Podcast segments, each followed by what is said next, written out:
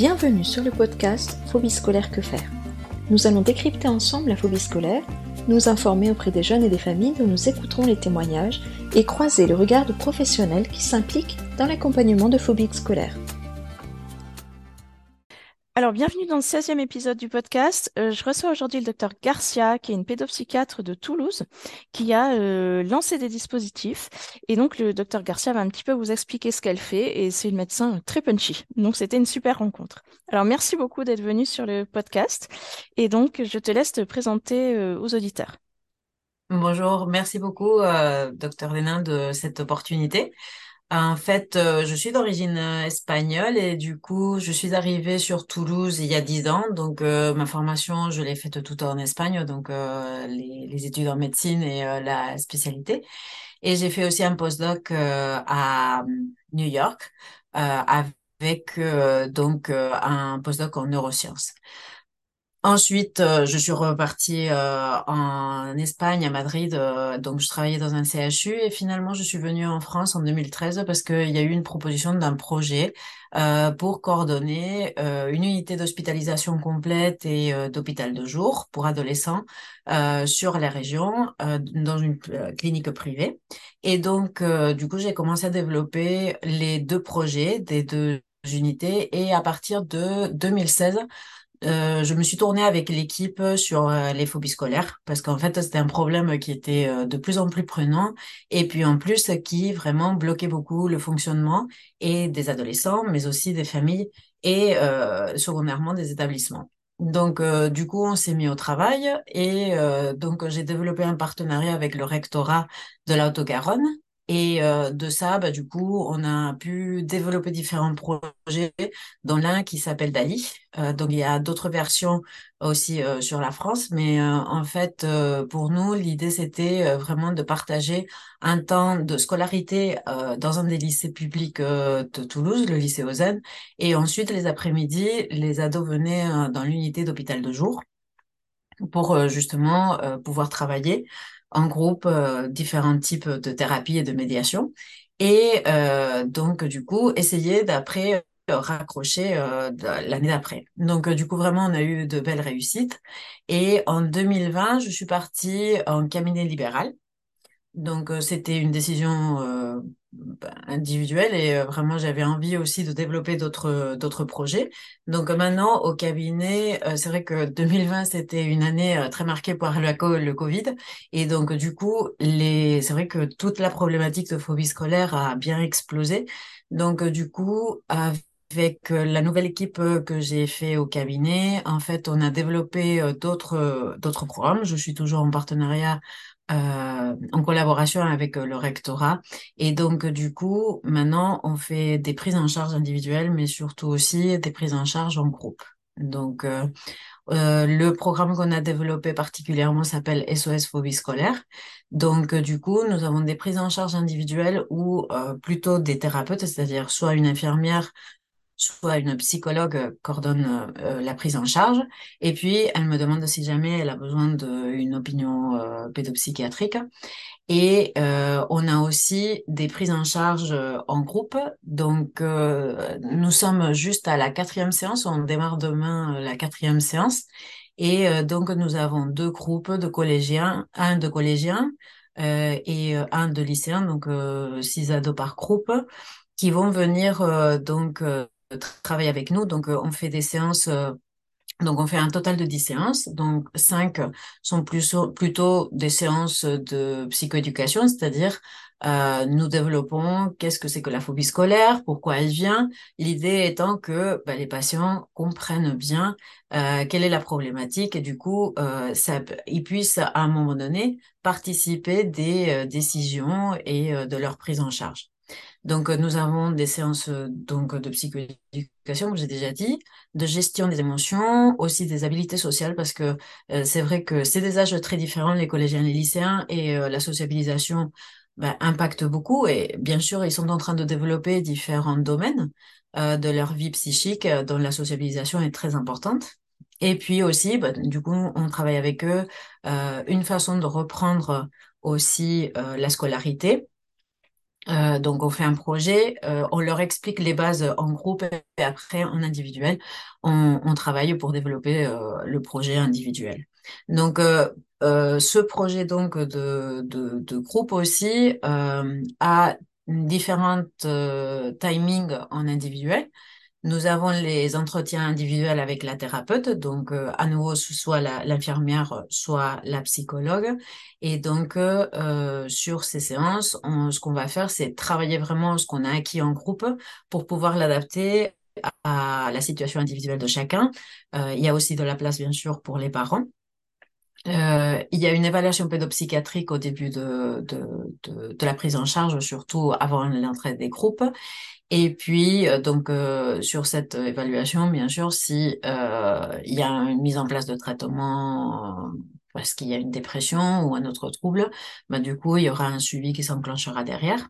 Et puis aussi, une nouveauté qu'on a depuis, euh, depuis cette année, euh, c'est une, trois consultations en guidance parentale avec un infirmier spécialisé en guidance parentale qui sont vraiment très intéressantes aussi et très importantes puisque euh, ça donne aussi des euh, outils aux parents euh, face à des situations difficiles avec euh, l'ado pour pouvoir l'accompagner, pour euh, aussi euh, l'aider à gérer les angoisses. Voilà. Donc, euh, ça, c'est les projets que nous sommes en train de développer. Euh, donc, comme je vous ai dit, c'est la quatrième séance. On va voir aussi, euh, en termes de résultats, c'est un tout petit peu difficile de dire encore parce que la première, euh, c'était en avril de l'année dernière. Donc, du coup, on continue à, travailler avec eux, avec les différents patients. Et, déjà, et, la, séance, la deuxième séance a, démarré en novembre. Donc, c'est vrai qu'on a peu de recul encore pour donner des résultats. Mais en général, c'est vrai que euh, les suivis se passent euh, vraiment bien. Euh, finalement, euh, j'avais, j'ai beaucoup, beaucoup de demandes aussi de formation. Donc, euh, je travaille de façon très active avec le rectorat. Donc, j'ai formé différents corps de métier, les médecins scolaires, les psychologues scolaires et les infirmières scolaires aussi. Euh, mais c'est vrai que j'avais euh, énormément de demandes euh, au niveau des établissements pour euh, former les professeurs et c'est vrai que j'a- j'arrivais pas non plus à pouvoir euh, être partout. Donc, euh, ce que j'ai aussi fait, voyons la, la, dimension de la problématique, c'est une formation en ligne où je, développe aussi ben, tous les principes de la de, qu'est-ce que c'est que la phobie scolaire. Donc c'est à objectif pour les enseignants, c'était le premier objectif, mais c'est vrai que je l'ai faite de telle façon que euh, le vocabulaire et les principes que que que je que je développe dans cette formation en fait euh, soient bien compris par euh, des, des des parents euh, donc, du coup, c'est, aussi des séances qui peuvent être euh, ouvertes à des parents, donc euh, pour qu'ils comprennent qu'est-ce que c'est la phobie scolaire, quels sont les enjeux, comment aussi nous on travaille au niveau thérapeutique dans ces situations. Et euh, de même, on, on développe aussi bah, certaines stratégies pour rapport à la gestion des émotions, parce que c'est des outils aussi que les parents ou les enseignants peuvent utiliser euh, quand, quand le jeune ne va pas bien.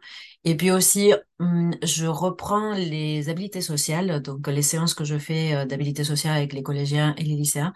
Parce que c'est vrai que parfois, nous avons fait pas mal de phases de développement sans savoir qu'est-ce qu'on a fait. Donc, du coup, le fait de reprendre ces phases avec euh, les adultes euh, qui entourent les ados fait aussi que nous, nous soyons plus euh, capables de pouvoir les aider parce que parfois, Combien de fois on a la remarque euh, pour un collégien, mais c'est pas grave, euh, ne les écoute pas, ou euh, c'est pas grave non plus euh, d'être seul dans la cour, fais quelque chose, lis ou ou des situations comme ça. Et en fait, c'est vrai qu'ils ont besoin de développer cette sociabilisation et la sociabilisation pour un ado de 13 ans n'a pas le même impact et la même importance que pour un ado de 17, que pour un adulte. Donc, euh, j'ai trouvé aussi que c'était important de donner euh, des outils à ce niveau. Mais c'est chouette en fait. Il faudrait que des dispositifs comme ça, ce soit un petit peu partout en France. Euh, en plus, ça évite quand même les hospitalisations.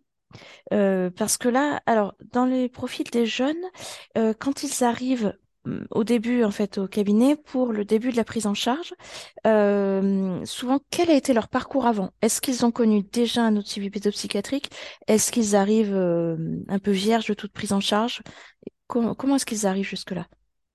Alors, nous avons différents types de patients qui peuvent arriver. C'est vrai que euh, du fait de travailler beaucoup avec le rectorat, il y a pas mal d'ados qui viennent par les infirmières scolaires, par les médecins scolaires.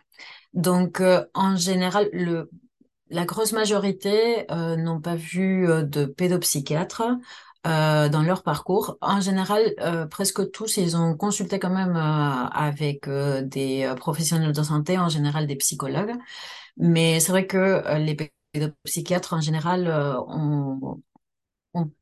n'ont pas été trop dans les situations. Donc, euh, donc il y a parfois des ados qui arrivent avec euh, des traitements qui ont été, mis en place par le médecin traitant.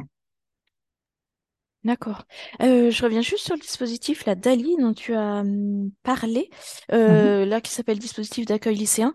Et apparemment, ça existe aussi à Annecy, mais c'est tout. Il n'y a que Toulouse et Annecy. Euh, voilà, parce que moi j'étais en contact avec Annecy et hum, donc c'est assez, enfin c'est vraiment novateur et c'est vraiment euh, ce qu'il faudrait pouvoir mettre un par académie. Ça, permettrait vraiment quelque chose de très souple et cette liaison éducation nationale et soins qui se ferait euh, de manière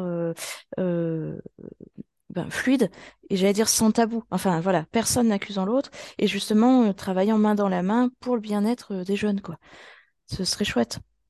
Oui, justement, ce qu'on voit que, qui fonctionne vraiment très bien, c'est euh, justement la collaboration entre euh, établissements, euh, soins et aussi la famille et le jeune. Donc, quand on a le partenariat complet, les quatre éléments, vraiment en général, ça donne de très bons résultats. Alors, les deux systèmes de alors moi, ce qui m'intéresse beaucoup aussi de ces deux dispositifs, euh, c'est que, euh, et, et, je te rejoins vraiment dans le fait qu'il faudrait que chaque académie, on puisse avoir un dispositif qui ressemble, parce que vraiment, on adapte aussi par rapport aux besoins de l'académie.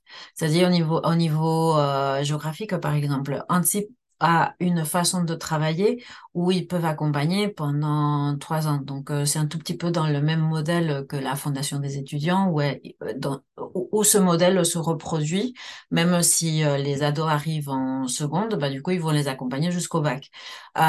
sur Toulouse, on a fait plutôt la on a pris la décision de vraiment que ce soit une reprise, une remise de pied à l'étrier donc, on parle même pas de niveau, c'est-à-dire euh, nos lycéens, donc euh, les secondes et les premières, euh, et même les terminales sont dans la même classe. Donc, vraiment, c'est un groupe de, de 12 adolescents qui travaillent à Ozen avec cet esprit de reprendre le goût des études. Et après, petit petit à petit, on développe un projet pour chacun. Donc, euh, sur Toulouse, on avait fait euh, ce choix justement pour pouvoir les intégrer euh, tout en donnant un soutien après avec l'hôpital de jour. Donc, du coup, on travaille donc ces deux séances, donc une séance renouvelable une fois.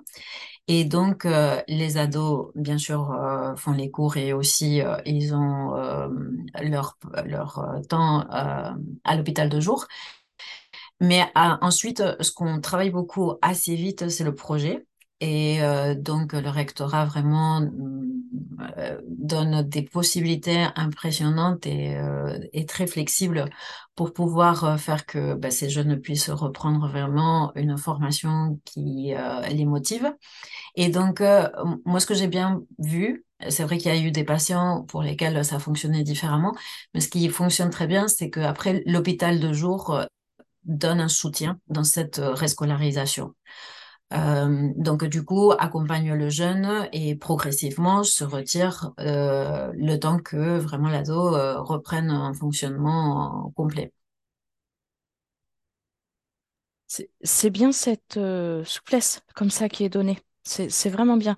En effet, en fonction des besoins par académie et des, de la faisabilité du dispositif. Ça, c'est vraiment bien. Parce que chaque académie aussi a ses besoins au niveau géographique, par exemple, c'est pas la même chose. Euh, voilà, il y a, y a, des régions qui sont très différentes et donc du coup, c'est vrai que les objectifs peuvent varier. avec cette idée de base de travailler et une partie scolarité et une partie des soins avec une réintégration progressive dans une sociabilisation. Oui. Ça c'est vraiment chouette. Et alors pour le dispositif libéral, euh, donc les jeunes, j'entends qu'ils viennent plutôt l'éducation nationale, donc ils arrivent plutôt avant que le problème soit trop important. C'est ça qui est, qui est encore plus pertinent. Alors, euh, alors, quand nous sommes médecins, je pense qu'une réflexion très importante, c'est par rapport aux moyens que nous avons, qu'est-ce qu'on peut proposer? Parce que l'idée aussi, c'est non plus de euh, donner des espoirs à une situation où je sais que directement, ça va être un échec, parce que voilà, c'est compliqué pour tout le monde, surtout pour les familles et pour euh, les ados. Donc, euh, il y a des caractéristiques pour pouvoir euh, rentrer dans ce programme. Il faut en général que la phobie scolaire ou le décrochage soit, soit partiel ou inférieur à six mois. Six, neuf mois, ça dépend un tout petit peu du moment de l'année scolaire. Parce que, par exemple, des décrochages de plus longue évolution, par exemple deux ans, à mon avis, vraiment, il faut travailler d'une autre façon avec un hôpital de jour, donc avec beaucoup plus de moyens. Donc euh, voilà, donc euh, l'idée c'était euh, justement comme moi je venais plutôt de ce travail avec l'hôpital de jour de la clinique et puis aussi il y a des hôpitaux de jour sur la région de Toulouse qui prennent en charge aussi ces situations qui présentent de la phobie scolaire. bah, du coup, moi, je me suis dit que c'était bien de créer un, un dispositif en libéral qui pourrait, en amont, pouvoir désamorcer des situations compliqué quand même, et euh, pour ne pas arriver à des situations où le fonctionnement devient tellement difficile que finalement il faut aller euh, sur euh, une situation que nous on appelle intensification des soins, donc du coup où bah, les adolescents finalement doivent passer beaucoup plus de temps en unité de soins. Oui, et c'est vrai que très souvent les infirmiers scolaires, même CPE et tout, se rendent compte que le jeune vient plus en classe, il voit les premiers signes et puis ça s'installe. Et l'ennui, c'est que quand il n'y a pas de dispositif de ce type, il les incite à aller consulter quelqu'un, le temps que ça, bon, ça prend qu'ils se disent oui, j'ai vraiment un problème qu'ensuite ils soient sur des espèces de listes d'attente, euh, qu'ils appellent 10 praticiens, qu'on leur dise non, on n'a plus de place, euh, qu'ils appellent le CMP, où c'est souvent un espèce de parcours, un dédale pour arriver à avoir une consultation. Et puis, euh, ben, on les reçoit, ça fait euh, des mois que c'est installé. Et c'est exactement ce que tu dis. On, quand on les reçoit, on se dit, ouïe, ça va être long. Et souvent, on a tendance à leur dire, bah, ça fait tellement de temps que vous n'y êtes pas allé qu'il va falloir être un peu clément avec vous-même et ça va prendre un certain temps derrière. Alors que parfois ils se disent euh, bah ça y est, euh, moi ce que je veux c'est aller bien. Euh, voilà, bah non, il va falloir peut-être d'abord s'écrouler complètement pour ensuite pouvoir rebondir quoi. Parce que parfois ils ont tenu par plein de bouts de ficelle. Et, c'est vrai que c'est difficile. Et c'est pour ça qu'on les reçoit en hospitalisation, parce que tout le reste a, a, pas tenu. Parfois, ils ont vu euh, euh, des psychopraticiens pendant des mois et ça a enlisé la situation, quoi. C'est vrai que c'est dommage qu'on puisse pas être hyper réactif euh, dans les CMP et tout, être vraiment plus réactif face à ça. Ça permettrait sûrement bah, d'éviter des hospitalisations. voilà, mais bon, voilà, rêvons pas. Je sais pas si c'est la tournure vraiment positive que c'est en train de prendre. J'entendais qu'il y ait donc des infirmiers, psychologues, dans le mhm. cabinet? Oui, Ok, donc en fait, ils font partie du dispositif. Et est-ce qu'ils peuvent recevoir des jeunes euh, différemment en dehors du, du dispositif? Des jeunes qui seraient pas... oui. Euh, oui, bien sûr, euh, le cabinet vraiment est tourné vers euh, la pédopsychiatrie euh, générale. Donc, si, si, ils reçoivent aussi d'autres types de patients. Nous avons aussi sur le cabinet un médecin, une médecin généraliste qui travaille avec nous surtout sur tout ce qui est pharmacovigilance, c'est-à-dire quand on a, on met en place des traitements, il faut faire des contrôles par rapport au poids, par rapport à d'autres euh, type de contrôle euh, physique. Donc, euh, elle, elle nous aide bien dans, dans ces situations. Donc, du coup, c'est vrai que ça fait que, que, le, que, le cabinet soit assez complet dans ce sens. Ah oui, tout le dispositif est bien mis en place et ils n'ont pas besoin d'aller chercher ailleurs, en fait, ce qui est déjà là. Super. Voilà, bien sûr, ils peuvent aussi. Alors, quelque chose que je pense que j'ai pas dit, c'est que quand on fait des prises en charge, j'ai déjà expliqué qu'il y a pas mal d'ados qui ont déjà des thérapeutes, donc des psychologues sur les situations. Donc, il n'y a pas de souci, les, les psychologues extérieurs peuvent continuer leur travail. C'est vrai que parfois, bah, du coup, ça se pose un tout petit peu parce que sinon, ça fait trop. Donc, voilà, ils étalent un tout petit peu les temps entre les, les rendez-vous quand ils sont pendant, quand ils, quand ils sont en train de faire le, le projet. Mais sinon, il n'y a aucun souci. Euh, pareil, quand il y a des contrôles en pharmacovigilance, bah, du coup, je leur donne et la possibilité qu'ils puissent consulter avec leur médecin traitant, mais sinon, il y a la médecin généraliste sur euh, le cabinet parce que c'est vrai que parfois, surtout, il y a des contrôles euh, euh, sur nos traitements avec des électrocardiogrammes et c'est pas évident parfois de trouver quelqu'un qui puisse répondre assez vite. Les médecins traitants en général ont parfois des partenariats, mais parfois c'est un peu compliqué ou des personnes qui, qui que, dont le médecin traitant est parti à la retraite, etc. Et donc, ça nous donne aussi cette sécurité, cette flexibilité. Ah oui. Est-ce que tu dirais qu'il y en a beaucoup plus depuis le Covid euh, au niveau libéral, est-ce qu'il y a beaucoup plus de monde Donc là, j'entendais que, enfin, j'ai entendu là, par exemple, sur le répondeur, ou que voilà, qu'il n'y a plus de place pour l'instant. Mais euh, est-ce qu'il y a beaucoup plus de monde en fait pour le dispositif SOS Phobie scolaire?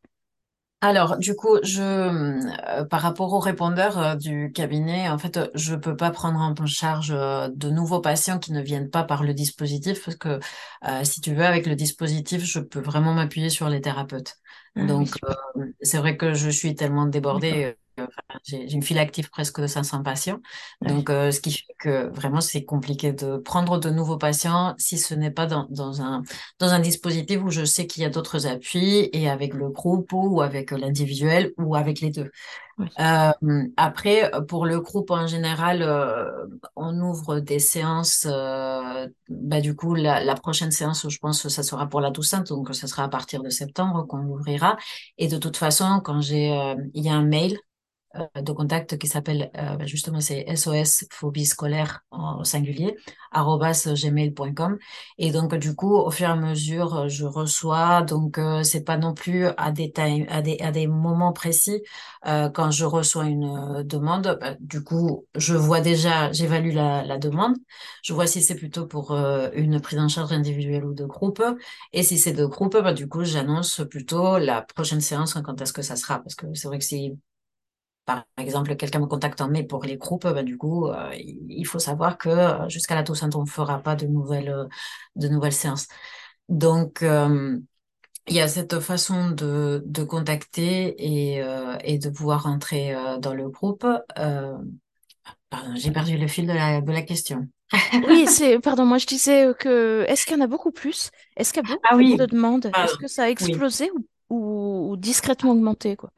Alors, depuis euh, le Covid, vraiment, il y a eu une explosion. Déjà par rapport aux, caractéristiques de la phobie scolaire. Euh, quelque chose qu'on voit bien, les ruptures se produisent euh, à des moments où il y a un certain temps de rupture, c'est-à-dire les vacances scolaires, par exemple, déjà été un problème, c'est-à-dire un ado qui présente certaines fragilités quand il y a des vacances. Du coup, à partir surtout de la Toussaint de janvier, parfois c'est très difficile de revenir parce que on a cassé un peu ce rythme, donc euh, c'est un peu difficile. Après le Covid, euh, après euh, ce confinement vraiment de, de, 6-7 semaines, bah, finalement c'était beaucoup plus compliqué. moi déjà pendant le grand confinement, je me disais mon Dieu, ça va être difficile la rentrée prochaine, mais j'avais pas calculé qu'après ça allait être même plus difficile puisqu'on a été pendant bien longtemps en confinement, déconfinement. Parfois, ils étaient par groupe, par moitié de classe, etc. Donc, euh, c'est vrai que c'était euh, assez compliqué, avec aussi, en plus, euh, il faut le dire, nous avons vécu une situation où le stress, l'incertitude était très, très élevé, ce qui a marqué aussi nos jeunes, hein, et, et aussi dire que cette incertitude touchait les adultes. Donc, du coup, parfois, ben, on n'était pas non plus, les adultes, parfois, n'étaient pas non plus hyper rassurants. Donc, du coup, c'est vrai que tout ça a fait que bah, les, les, situations d'anxiété euh, augmentent beaucoup aussi chez les jeunes. Donc, euh, du coup, la phobie scolaire. D'autres choses, je pense, qui ont pu impacter, c'est le fait aussi de découvrir de nouvelles mécanismes parfois euh, de comment pouvoir travailler autrement. C'est-à-dire euh, ben, certains jeunes qui se sentaient bien à la maison, euh, s'ils arrivaient un peu à travailler, à avoir des résultats en distanciel. honnêtement, moi je pense que c'est c'est il y a, y a un impact beaucoup moins important par rapport au fait qu'ils ont découvert de nouvelles façons de travailler parce qu'on n'était pas prêt, le système n'était pas prêt. Donc, euh, c'est vrai que les lycées, les collèges les, les, ou les primaires avaient du mal aussi à mettre en place des choses parce qu'on a été pris euh, très de court. Donc, euh, hum, voilà, finalement, le système n'était pas si positif dans ce sens. Mais c'est vrai que les personnes qui étaient déjà en difficulté, bah, du coup, ont vu une façon de pouvoir travailler.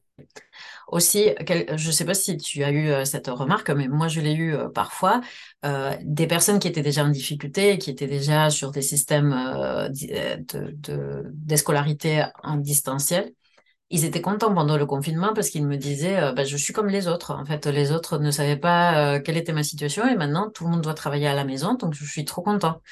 Donc ça aussi, je pense que ça a été une espèce de changement un tout petit peu de euh, conscience de comment la scolarité pouvait euh, se développer. Mais euh, je, pense que vraiment, la, la, particularité après le Covid a été l'augmentation de l'anxiété et puis aussi, bah, finalement, l'engorgement aussi des, soins. les soins étaient déjà avaient montré que on, était un tout petit peu en difficulté hein, pour répondre déjà avant le Covid à toutes les demandes. Mais du coup, après le Covid, c'était vraiment très, très, très compliqué de gérer euh, toute, les situations. Hein. Il y a eu une explosion au niveau du mal-être. Et euh, donc, du coup, les soins aussi euh, se sont bloqués euh, beaucoup sur des situations difficiles. Oui, puis ceux qui présentaient des symptômes de phobie sociale, à minima ou un petit peu plus marqués, de toute façon, on leur a dit les, potentiellement les autres sont dangereux. Donc le message qui était passé, donc en effet, ça a normalisé le fait de rester à la maison et d'être loin des autres. En plus, c'était carrément encouragé, même imposé de se mettre loin des autres. Alors c'est vrai qu'après repartir euh, vers les autres, ça a été ça a été très dur quoi. C'était quand même un, une action à faire et puis régulièrement comme tu dis, il y a eu reconfinement, déconfinement. Donc ça, ça, a donné l'impression que même les adultes ne, ne savaient pas trop euh, sur quel pied danser quoi. Oui, et on ne savait pas non plus jusqu'à quand ça allait être comme ça. On ne savait pas trop où on allait. Donc euh, voilà, ce sentiment d'incertitude, c'est sûr que du coup, euh, bah, du coup, c'est déjà quand on a un trouble anxieux, bah, du coup, on se sent pas en sécurité. Du coup, ça insécurise euh, énormément. Pour des familles euh, qui nous écouteraient, qui sont en train de voir que bah, là, leur enfant a des gros problèmes pour aller en classe, et des jeunes qui se sentiraient euh, ben, concernés, quels conseils est-ce que tu pourrais leur donner?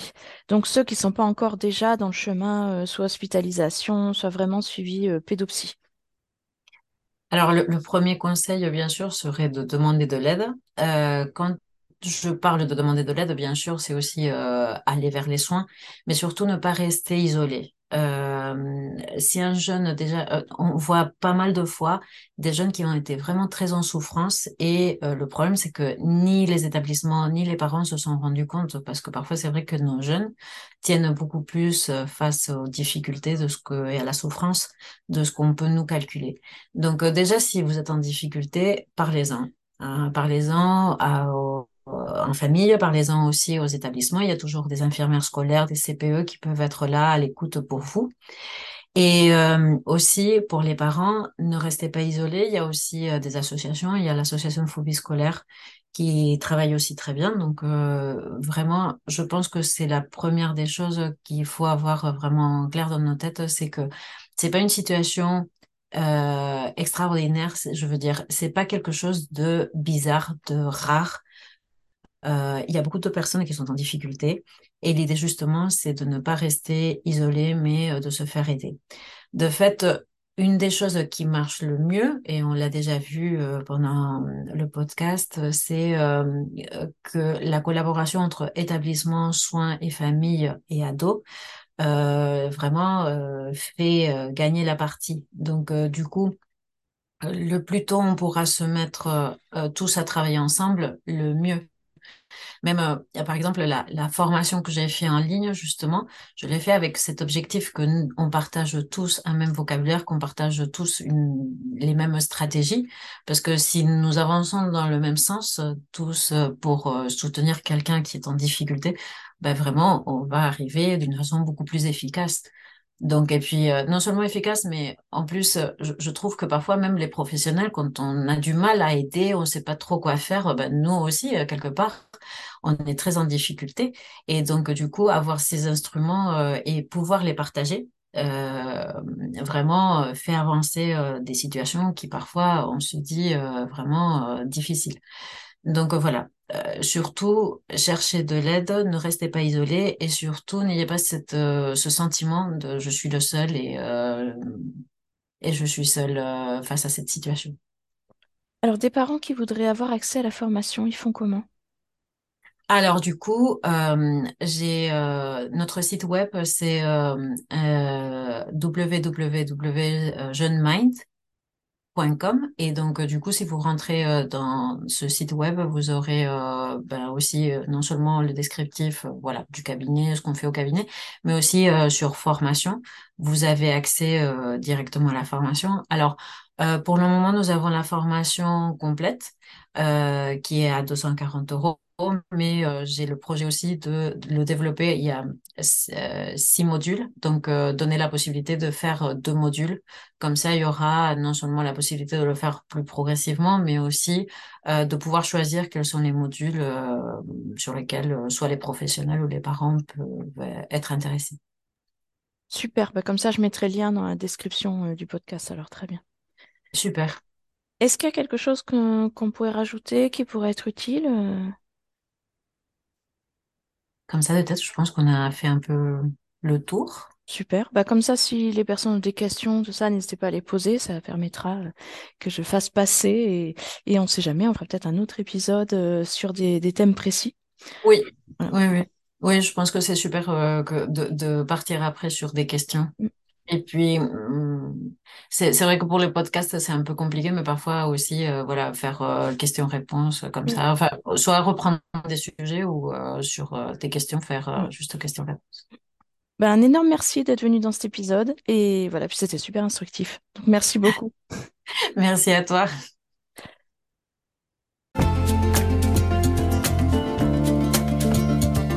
Ce podcast se veut informatif et il ne peut vivre qu'avec l'aide des familles et jeunes concernés, ainsi qu'avec des professionnels impliqués et engagés dans le phénomène de phobie scolaire.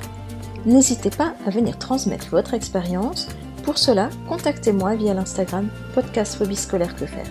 Si ce podcast vous a plu, vous pouvez le noter sur les différentes applis de podcast et le partager à des personnes qui peuvent être intéressées. Merci à vous.